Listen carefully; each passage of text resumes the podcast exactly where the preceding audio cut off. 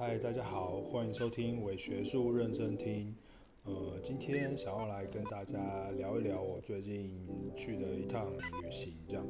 呃，最近去了一次的宜兰，应该是说去了两次的宜兰。那一次是跟朋友们去出游，对，纯粹出游休闲。但另外一次呢，就是我自己花了一天，嗯，不到一天，半天左右的时间，然后去找了宜兰的一些日治日治时代的神社。那为什么要去找这些神社呢？因为大家知道嘛，就是在武汉肺炎情形下，我们都没有办法去旅行，我们没有办法出国，所以呢，我们就好好的在台湾的岛内，可以看看到底有什么有趣的事情，或者是有什么好玩的东西可以去嗯了解、去挖掘。那伪学术本来就是一个很常在介绍日本文化的一个、呃、网站，或者是的一个一个平台。那我们以前。大量的在呃伪学术的平台上跟大家讨论了很多跟日本神道教啊，或者是日本当地的一些呃宗教啊、信仰啊，或者是地方风土民风土民情相关的的内容。那因为不能出去嘛，所以我就想想看，就是嗯，那我就在台湾的岛内找找看有没有有趣的跟日治时代相关的东西，讲着让我回顾一下。以前那些去日本的感受，这样，所以呢，呃，从今年的年初的开始吧，我就还蛮常去找一些日日治时代遗留下来的遗迹，比如说淡水神社啊，比如说呃，之前如果你没有看我学术的话，之前我们有讨论过台北的结界啊，去看台湾神宫啊等等，台湾神社啊等建功神社等一些神社遗址。那因为我自己是宜兰人嘛，那我就嗯趁这个放假暑假夏天的时候，想说顺便去宜兰晃晃，去走走，然后也找探查一下嗯这个宜兰的呃日治时代的神神社这样子。那宜兰神社其实还蛮多的，如果你用呃 Google Google Map 或 Google 直接查询宜兰的神社的话，呃你就可以。查到大概有，我看看哦，一二三四五六七八个神社的旧址这样子。那这些神社有的现在是忠烈祠，有的现在是公园这样。那因为我自己家里面是住在东山，所以我就以东山的周遭来做一个搜寻这样，所以我就查到了就是苏澳这个地方。那苏澳大家知道吗？它是一个呃，宜兰在发展的时候一个很重要的港口这样子，所以当初汉人去屯垦宜兰的时候，其实呃苏澳这个地方也是一个很重要的据点。那因为它是一个重要港口嘛，所以当然日治时代日本人来台湾殖民也好、占领也好、统治也好、治理也好，呃，就是苏澳就是一个还还蛮重要的一个发展的场所这样子。所以其实苏澳一带一直到南澳，这整个都通称苏澳这这边，其实有蛮多呃所谓的呃神道教的神社，呃被被建立起来。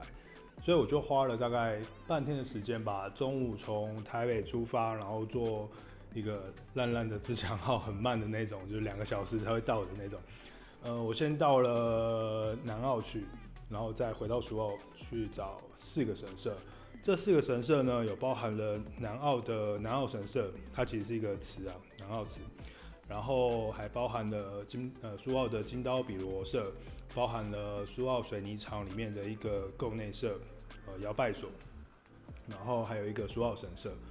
那这四个神社，呃，具体来讲，应该算是在苏澳这边比较找得到遗迹，并且还可以蛮明显可以看得到呃内容的四个大神社。所以我从中午的时候出发，就直接冲冲冲冲到南澳去。南澳是一个呃泰雅族的一个部落，在靠海边的一个小小的海港的小乡镇这样子。那你从南澳的部落呃南澳的车站出来之后，你很快很快就会进到，就会看到一一个一大面的山，然后看到那个部落的呃形状啊，没有很没有规模没有很大。然后你只要花一点点的时间。不断的从苏澳呃南澳的火车站往前走，一直往前走，然后通过了南澳国小啊等等这些地方一个大操场，然后再转几个弯，你就很快的就可以到那个南澳神社的遗址哦。那南澳神社遗址它现在是一个公园，我去的时候其实有一点半半废弃的状态，因为那个荒烟蔓草的，就草都长得非常非常高。呃，它有一个公车站，它那个公车站就叫就叫做南澳神社。那你说它是呃神社也没错，但它其实算是一个祠这样子。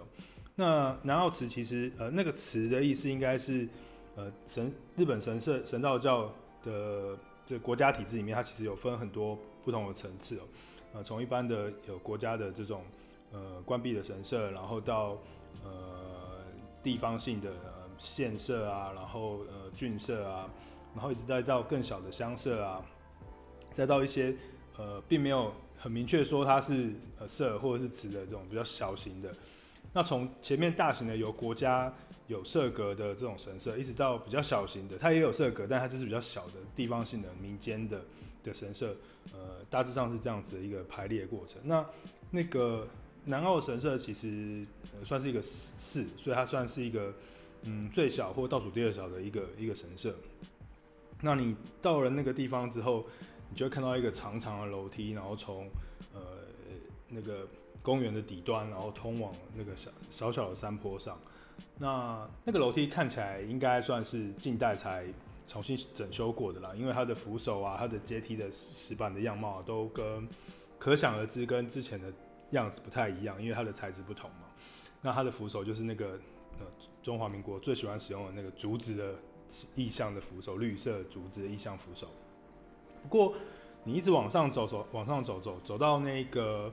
呃南澳神社的呃本殿或是它的呃本殿呃正殿的那个平台上的时候。你往下，你就会看到一个小小小小的平面，然后平面上面有凉亭啊，然后一个空白的的凸起来的呃基座哦。据说基座之前是有放蒋公铜像啊，但是当我们当在我们呃积极的，就是取消蒋公的这种威权象征之后，那个铜像已经被被收起来了，所以那个地方现在是一个呃长了很多草、荒烟蔓草的一个地方。这样我进去，然后呃全身都被粘满那个鬼针草。嗯，为了要去看那个旁边神社的基座等等，那所以那个地方其实，呃，你看得出来那个规模，但是其实你看不太到神社原本的模样哦，也没有鸟居。通常这种寺啊，或者是舍地方性的小小的这种，它可能规模没有很大，所以它的设备也不会很完整。所谓设备不完整，就是它可能没有那个洗手的地方啊，它也没有完整的鸟居啊，它可能。也不一定会有博犬啊，也不一定会有那个石狮子，不一定会有石灯笼，它可能就是一个简单的的祭祀方式，这样由地方性的人去做出来的东西。所以，呃，你可以看到那个南澳神社是一个小公园。那我觉得比较令人觉得有趣的是，它那个地方的环境，呃，可以感受到很强烈的呃感动。对，好，也许我会叫它是一种能量。就是我呃，无论是其实无论是神社或者是呃台湾的庙宇啦，我觉得在设置这些呃宗教性的地空间的时候，其实呃周遭的环境空间是非常非常重要的。它如何引起带起呃参拜者或者是带起信众呃神圣的感感受体验，所以这个整个自然环境就会带给呃就会打造这样子的空间，让我们呃。深刻去感感受到这个自然空间给我们的的想象也好，呃，震撼也好，安定也好，呃，或者是呃一个呃奇观也好。那我在这个呃南澳社的地方，南澳神社的地方呢，就是你可以直接看到呃从南澳社的小山腰、小山坡上，然后看到呃南澳的这个港港区，然后看到它整个所谓的澳，就是一个呃两边高山所。围绕出来的一个小空，一个很巨大的空间啊，也不巨大，一个一个海港空间这样。那空间看起来非常的漂亮。如果你有兴趣的话，你可以去南澳看看，然后走到这个神社的阶阶梯阶梯上看，你就会感受到那一种宁静的氛围。尤其在现在这个夏天，然后虫鸣鸟叫的，非常非常有感觉。这样，如果你你有兴趣的话，可以看我们的呃伪学术的 YouTube 的影片，我们会放在。下面的呃资讯资讯栏里面，大家可以去边看影片，然后边听我的讨论这样。那南澳社其实不会花你很多的时间哦，你可能只要半个小时，你就可以结束这个旅程哦，因为它就是一个十分钟可以看完的地方。那回到南澳火车站之后，就必须要往回走，然后呃往回坐火车，然后坐回到苏澳。那坐回去的时候，一定会先到苏澳新站嘛，然后再坐苏澳支线到苏澳的这个旧城区。那苏澳旧城区，因为我小时候我是宜兰人嘛，我住在东山，所以苏澳对我来讲其实是一个还蛮算算是蛮熟悉的地方哦。小时候就有去冷泉啊，爷爷啊，或者是奶奶、爸爸妈妈就带我们去苏澳渔港、南方澳渔港吃饭啊。不过我从来都没有很认真的去想过。这些地理位置或者这些地方以前跟日日治时代的关联性哦，因为当然这边有开垦水水泥嘛，然后这边有山呃山有很多石灰啊，所以被挖掘，所以这边有非常多的水泥厂在呃苏澳这边，除了港口渔业之外，它也是一个很重要的水泥的发工业发展的区域。所以我们回到了这个苏澳的旧城区之后，那我们就可以去其他三个神社。那一个神社呢，是叫做呃金刀比罗社，然后一个神社叫做水呃水泥呃台泥呃台泥的工厂里面的呃构内社摇拜所，还有一个就是苏澳神社本身。那说到神社先讲说到神社好了，说到神社其实它并现在已经看不太到了，基本上它是在说到国中的现在说到国中国中的地方，它是以前说到神社的设置。所以你现在进去说到国中里面，嗯，现在应该学校嗯在没有疫情的疫情没有很严重的状态下，应该是可以进去跑走走路啦，看看风景。那在那个说到国中里面，其实它就有以前的说到神社的那个呃碑，有会有一个石碑的那个碑在呃呃它的学校里面啊，在碑旁边你会看到一些小柱子，那些小柱子有的是。呃，石灯笼的基座，或者是有一些是，呃，像是那个路边的，呃，神社有时候路边会有一块一块的那个石头，那石头上面就是人家奉奉献奉纳出来的，呃，柱子这样，像是那个石阶，呃，像是手手把或者是栏杆一般的东西这样，你还可以看到一些那个东西在那个碑的附近，但那个碑其实现在已经都被改成其他的名字，但是你可以看到那个基座在那边，所以我们可以想象。呃，苏澳国中以前有一个呃苏澳的神社在那边，那它具体长得什么样子，大家可以去找一下呃苏澳神社以以前的照片或者是绘画这样子。那现在其实看不太出来它是怎么样。那说到神社本身的一些呃像是石狮子啊，或者是石灯笼啊等等的一些遗迹，某些部分会被移到那个苏澳火车站旧火车站的附近有一个叫做静安宫的地方。呃，虽然我自己到静安宫去看了，我看到那个石狮石狮子啊，其实看起来还蛮新的，不太像是神社里面的那个那个日治时代的时候的留下来的那个石狮子。但是我在静安宫那个宫庙附近的小巷呃周遭，有看到很多呃清朝时候留下来的，或者是日日治时代时候留下来的一些石块，哦，那些石块上面都会写上。昭和或者写上奉纳什么等等这些字眼，所以你可以分辨得出有一些是清朝时候的那个旗杆所插的地方，或者是有一些是呃日治时代的某些东西的基座这样子，稍微可以看得到，我觉得还蛮有趣的啦。嗯，台湾人蛮蛮特别，我们在经历日治时代之后，然后进入到国民党统治时期这样，那国民党很多人就把为了要把之前呃日治时代所统治台湾的这个记忆抹杀这样子哦，所以他一方面承接了日治时代神社的地点跟经营方式，呃，钳制宗教的方式，呃，不要讲钳制，控制宗教、治理宗教的方式，呃，呃，来让人民参与到新的宗教中这样子哦，就是让这个神道教消失，但一方面他又把那些地点遗留下来。那有的地点呢，就会改成忠烈祠，那有的地点呢，它可能就会呃整个把它铲铲除掉，然后把里面的某些东西移到别的地方，这样子，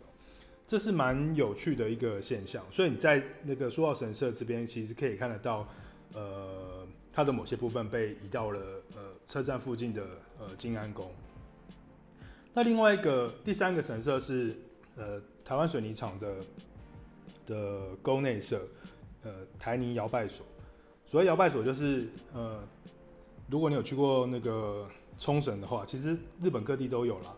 呃，因为你要呃对着日本的核心中心的信仰去崇拜嘛，对，你是比较外外圈的人，所以他们就会有个摇拜所，让你去摇拜一世神功也好，摇拜呃出云大社也好，反正他就是你是那个对象的远方这样，所以你要去摇拜那个和宗教中心的的大神，所以在呃台湾水泥里面就有一个摇拜所。那我们会讲台湾水泥的这个摇拜所，叫做它叫做呃构内社，所谓构内社就是机构里面的神社，哦校内社就是学校里面的神社。那构内社通常都是私人所兴建的，那它也不一定会有很明显的社格，但是呃当然也有很些一些例外啦。对，最近有一本书，呃金子展野老师写的，这样叫做远渡。从日本远渡来台，远渡来台的神明吧，好，日本远渡来台的神明，他讲的是他这本书就是在讲台湾的几百座的神社的的调查跟讨论，那里面也有一些在谈这些事情，我没有弄得非常清楚，但是至少我知道这个供内社它呃呃是私人经营，然后是台泥呃台泥经营的，哦，当然这个台泥之前前身是另外一个呃日本的的。呃，化学公司这样子，当然也是在做水泥跟石灰的石灰采集的。那他们就在公司的内部建立了这个神社。呃，基本上要去看台台湾水泥里面这个神社，嗯，台湾水泥厂本身应该算是私人的场所啦。呃，我爷虽然我爷爷以前在那边当过工人，然后我小时候也常常在那边玩，然后进去过还蛮多次的，所以我知道那个神社的地点，呃，不太确定那地点在哪里，但是我知道它是在。呃，宿舍或者是游泳池，就是他们会有一些区域是呃，供给员工在那边居住的地方，不是在比较不是在厂区的中间这样子，在外围旁边的地方，比较像休闲的地方这样。所以我就呃走到了那个台泥那边去之后，弯到了一个呃旁边的宿舍的小巷子里面，我就看到了一个那个神社的地方。那神社是一个。像是一个假山，小山小山的山山山底山山坡中这样子。那小山的山顶是一个后来才建的，有中华民国风的汉华华人式的凉亭这样呃的的凉亭。那你就稍微绕过去，你就可以看到很完整的构内社在那个那个那个小小山坡的旁边这样。那其实还蛮有趣的，就是你去看到那个哦，因为台湾水泥里面其实。哦，我我去的时候其实没什么人啊，就基本上就只有卡车进到厂区。那周遭的宿舍有很多宿舍都已经先关起来，所以你看，嗯，基基本上是没有人。那但是有整理啊，所以去看那个宫内社的时候，其实是一个很安静，然后呃阳光很舒服的状态。然后我就看到了那个宫内社出现在我的面前，是一个小小的规模很小，有一个基座，然后有一个小小的石阶上去之后，有一个呃。不具蛮蛮小的，像一个土地公小土地公庙的那个形式，在在那个呃基座上面，它有点像是呃，如果大家有去过冲绳的话，冲绳也有一些摇摆所，它就是用一个水泥所盖的小房子，有点像那个概念这样子。那所以那个台泥这个构内社，我就觉得还蛮有趣的，它用呃钢筋水泥盖出了一个呃仿照日本构内社小神社的模样的一个。的一个神神社建筑，那其实，嗯，你观看一下周遭的环境，你也可以感受出来，这个神社，它就是在在厂区内嘛，然后它就是为了当时的日本人或者是在里面工作的人所所设置的一个呃企业所属的私人经营的一个小神社这样，呃，还周遭虽然没有什么风景，可是你可以感受到那个呃。企业商业活动跟神社信宗教信仰结合出来的一个感受，这样子还蛮特别的。那离开了呃台泥之后呢，其实呃就不用不用不用再走多久。如果你你有去过苏澳的话，你可以知道苏澳就是呃经过苏澳的老街之后，就会进入到港区，过了一个桥，那在这个呃到港区之前，你就会发现左右两边都是山嘛，因为它基本上苏澳也是一个澳嘛，澳就是一个两边的山环抱的一个呃港湾这样子，叫做澳。所以呢，就可以看到左手边有山，右手边有山。左手边的山上呢，就有一些庙啊，右手边也有一些庙，那有一些小山这样子。那你就沿着沿着那个有一条公路呢，你就可以直接我看看它是什么公路，呃，沿着苏花路五段哦往上走，苏花公路往上走，走没多久之后呢，你就岔到一个地方叫做就往炮台山哦，这个地方以前是呃。呃，清朝时代的一个炮台这样子，所以这这边是居高临下，然后呃守住这个苏澳港这样，所以呢上面就是以前是一个炮台。那日本人来之后呢，他呃除了炮台之外，他还有一个重要的功能，就是他在就在这边建立一个神社。那这个神社就叫就叫做呃苏澳的金刀比罗宫，苏澳的金刀比罗神社。如果大家有一点呃，对日本的神社有点想法或印象的话，大家可能会知道香川县有一个很有名的金刀比罗宫，或者是呃日本各地有蛮多地方都有所谓的金刀比罗宫。那台湾也有，比如说淡水神社，以前叫晴平社，也有人说它是金刀比罗宫的一种这样子，就是只要在港口啊，像高雄啊、淡水啊这种地方，都会有这种呃。金刀比罗或琴平社、琴平神社，琴琴是那个钢琴的琴，平平常的平，都有这种神社的存在。因为这些神社呢，基本上它是一个守护海洋的神社。金刀比罗这个这个字眼，它在它是一个梵文这样，那它的意思就是呃守护这个海港的神神明啊，指指出海的航线的神明这样。所以呢。通常在港区都会有这个金刀比罗神社的存在。那你现在现在这个金刀比罗神社其实就叫呃是在是叫做天君庙啦。对，有有有，好像有的资料不是写天君庙，但是我去看到的时候是叫天君庙。就沿着苏花路五段上去之后，进到一个小山路里面，然后小山路呢会通往炮台，然后也会通往天君庙。那你到天君庙之后，哇，这段路实在是有点恐怖，这样，因为我去的时候其实已经傍晚了，天色有点昏暗，然后旁边的那个呃虫鸣鸟叫很大声，然后进到我都会觉得自己好像会看到模型啊这样，然后走走走走山，这边的山路还算是蛮嗯不陡啦，但是也算是爬了一个小山。慢慢走，慢慢走，走走到了过了几个弯之后，就会看到天君庙在你的眼前的小山坡上。那天君庙，我去的时候呢，它基本上是庙门是关着的，所以它看起来没有在营业。我知道有时候，嗯，傍晚的时候庙就会关了这样子。不过它看起来像是一整天都没开这样子。旁边的呃树木啊，跟地上的叶子啊，就有点凌乱。可能这阵子比较没有人去整理之类的，所以呢，我就上去之后就看到了天君庙本身。那天君庙可能不是呃这个金刀比罗宫的主要的本体的部分，可能金刀比罗宫应该是在更上面的地方。但是你在呃天君庙的这个现址上面，你还是可以看到一些阶梯啊，看到一些呃石狮子啊的这个呃石灯笼的基座啊，哦，那超有趣的，就是它的它的那个石灯笼的基座啊。你可以看到它是一个规模，就是有两个石灯笼，中间有一个阶梯往上走，然后在上面就是天君庙。那那个石灯笼的上面已经没有灯笼，但它有一个基座，那个基座上面还写着呃呃昭和什么什么，就一些看不太清楚的字样。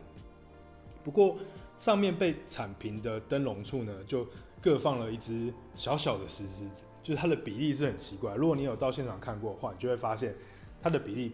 是不对的，这样子就是为什么会在一个这么大的基座上放一个小小的狮子？所以你可以推测它可能是以前的呃这个呃石灯笼的基座，然后把上面的东西铲掉之后呢，放了石狮子在上面。不过天君庙的其他的地方是看不太出来有这个神社的模样啦，就是连那个那个底座啊基座都看不太清楚，它有可能是神社的呃拜殿。就是前比较前前端的部分，我推测了，对，呃，那你再往后面的山上走，从天君庙旁边的小巷子往上走，你就可以看到一个绝景。这个是我这次旅行里面觉得最棒、最棒、最棒、最棒的一个风景，就是呃往上走之后呢，渐渐的不用三十秒钟，你就可以看到一个一个缓坡，然后就进入到一个小小的平台上。这个平台呢，一边是往更高的地方走，然后它有一个很陡的小小的楼梯。走上去之后呢，我猜测应该是呃金刀比罗社的本店所在这样子，所以上面就有一个呃台基，然后有一个可以立碑的地方，它可能就指出它是金刀比罗社的的最高处这样子。那另外一面呢，我觉得非常美，因为呢这个炮台山顾名思义嘛，它是要装这个炮台的地方，所以它必必定是要居高临下。所以呢，你走到这地方之后呢，一边呢是神社的遗址，另外一边呢，你就可以看到神社的参道。那在现场你看到的地方呢，就是一个很长很长的楼梯，一直往呃苏澳港的港湾延伸下去。那每一个每个楼梯的呃，就是它会有一段一段嘛，每一段呢都有一根呃点灰条啊、电灯柱，看起来应该没有亮灯，因为我后来。晚上的时候有回去看，那边很暗，所以我就不敢过去了。所以我猜测那个灯可能是没有亮这样子。那个那个灯就在那个那个呃参道长阶梯的一旁这样，一一层就一直登，一层就一直登，所以你可以感受到说一层一层的那个层次感，在这个阶跟着这个阶梯以跟这个山坡构成了一个。很美的画面，然后这这些楼梯呢，就直接的慢慢的潜入到这个这个苏澳的港港港湾上，这样。当然了，呃，你从实际上的地理位置来看，你可以看到这个阶梯应该是会延伸到，虽然没有到港口，但是至少会延伸三层，然后到呃半山腰上。那如果你回到半山腰上的话，你就会看到那边有一个呃土地，应该是土地公庙吧，它有一个庙门，呃，一个像。呃，虽然它不是鸟居，鸟居，但它就是一个庙的门这样子，那个那个牌牌门这样。我猜测那个地方可能就是当初，呃，一样也有一个鸟居在那边，是作为呃这一个金刀比罗的第一个鸟居，然后再沿着这个参道慢慢的楼梯往上走。那可能是因为要盖这个苏花苏花公路的关系，所以那个鸟居跟那个楼梯就断掉了，所以就那边就是一个马路，就过不去这样。不过你站在呃金刀比如我刚刚所说的这个平台上，参道的尽头，然后后面是神社，你往下看，你就可以看到俯视整个苏澳港，然后苏澳小镇，然后一个金刀比罗宫的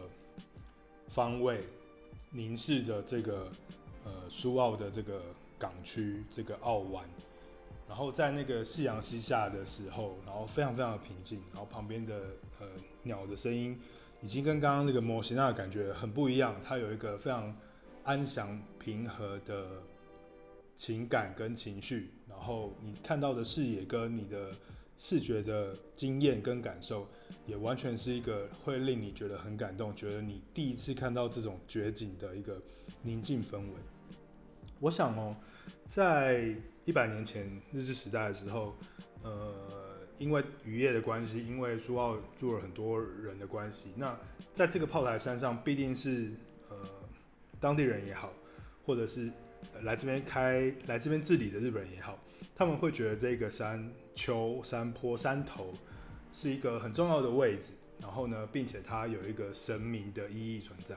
它守护了这个港湾，而它的地理位置的这个空间呢，也。充分的打造了这个宗教空间的一个神圣性，呃，宗教空间的神圣性，它通常是来自于大自然环境空间给我们的不同要素。这些要素有可能是视觉上的宽阔，或者是震撼，或者是奇观，或者是呃所谓的我们叫这个震慑之感呢，叫壮美哦、优美，或者是呃让你因为面对这些大自然环境的壮观或奇观。然后让你感受到人跟自然之间的这种呃谦虚，或者是震惊，或者是甚至是恐惧感哦。这个以前有一个哲学家叫做 Burke，他就提到这种壮美、这种优美，面对自然的这种壮观、崇高的概念，要对崇高的这种感受，这感受会连接到我们的宗教信仰的这种体验中，这样子。所以我们在这样子的环境中，特别可以感受到自然环境带给我们的这种震慑的这种、特别的奇惊奇的体验。它产生了人的宗教的特质，那这个特质有可能是一种安定、补充能量，或者是震慑，或者是我崇崇敬它这样子。所以在这个金刀比罗的宫的这个山上，其实我我我呃只有我一个人，对，在在这这个一个小时里面上山的过程中，只有我一个人在这个天君庙跟金刀比罗的这个山丘上，那我充分的感受到了这样子的感受，然后我我也觉得非常的感动。呃，这让我回想到蛮多事情的。呃，今天呃就是在录音的时候，其实今天刚好是我爷爷呃过世一年，所以我们要做一个呃对年，呃一个仪丧丧葬的一一个仪式仪式这样子，就是已经过了一年，所以我们要做一个仪式对年。那我就趁着这对年对年做仪式的这一天空闲的时间，呃来做这件事情。那我走这这些地方走走走完之后，回过头来回到家里面，跟家里面的长辈啊，跟自己的亲戚在聊这件事的时候，他们就开始讲宜兰发发生的事啊，讲爷爷发生的事啊。我突然就觉得，诶，我小时候好像也有去过这些地方，然后呃，他们也说他们对苏澳是熟悉的，然后我我也对苏澳是熟悉的，但是我可能有点遗忘这样。那透过了这一次的日治时代的这些神社遗迹。可能那个时候不觉得它是什么遗迹，但是等到我长大之后再回去看，重新走完这些地方，重新走完苏澳，重新走完南澳，看了这些东西，看了老街，看了神社之后，我突然觉得，是不是冥冥之中有一种感受，就是我跟我的过世的爷爷有一种连结，就是在他的日常生活跟我日常生活中，在他的呃日日治时代的。的生的的体验，跟我对日本的爱好的体验中有一个冥冥之中的连接，这样子，那这还蛮有趣的。当然，这可以提到很多国族同认同啊、呃殖民啊、后殖民啊等等的谈谈论。但从一个最情感式的想象或者是感受出发，我觉得这个是我这一次去呃花了半天的时间在苏澳的这一趟小小的旅行或冒险中。呃所感受到非常深刻的一个情感的面向，这样，嗯，呃，今天跟大家简单的讨论了一下，聊了一下，呃，苏澳的四个，呃，日治时代的神社遗迹。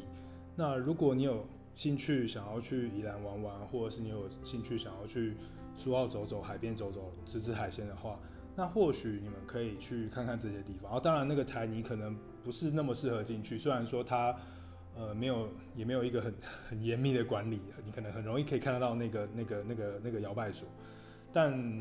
最好也不是要，也不要直接进去啊。那我是不太懂，所以我就诶随便看，然后看到了我就我就看了这样子，我就走进去看了。那其他地方像金刀比罗宫、像南澳神社都都是让我觉得非常非常可以感受到那种呃特殊的感感官惊奇体验的地方，宗教体验的地方，所以。也欢迎大家，或者是看看，如果大家有空的话，也可以去那边看看这样子。好，那今天的伪学术认真听就到这里喽。那也希望大家有一个美好的夏天。就这样喽好拜拜。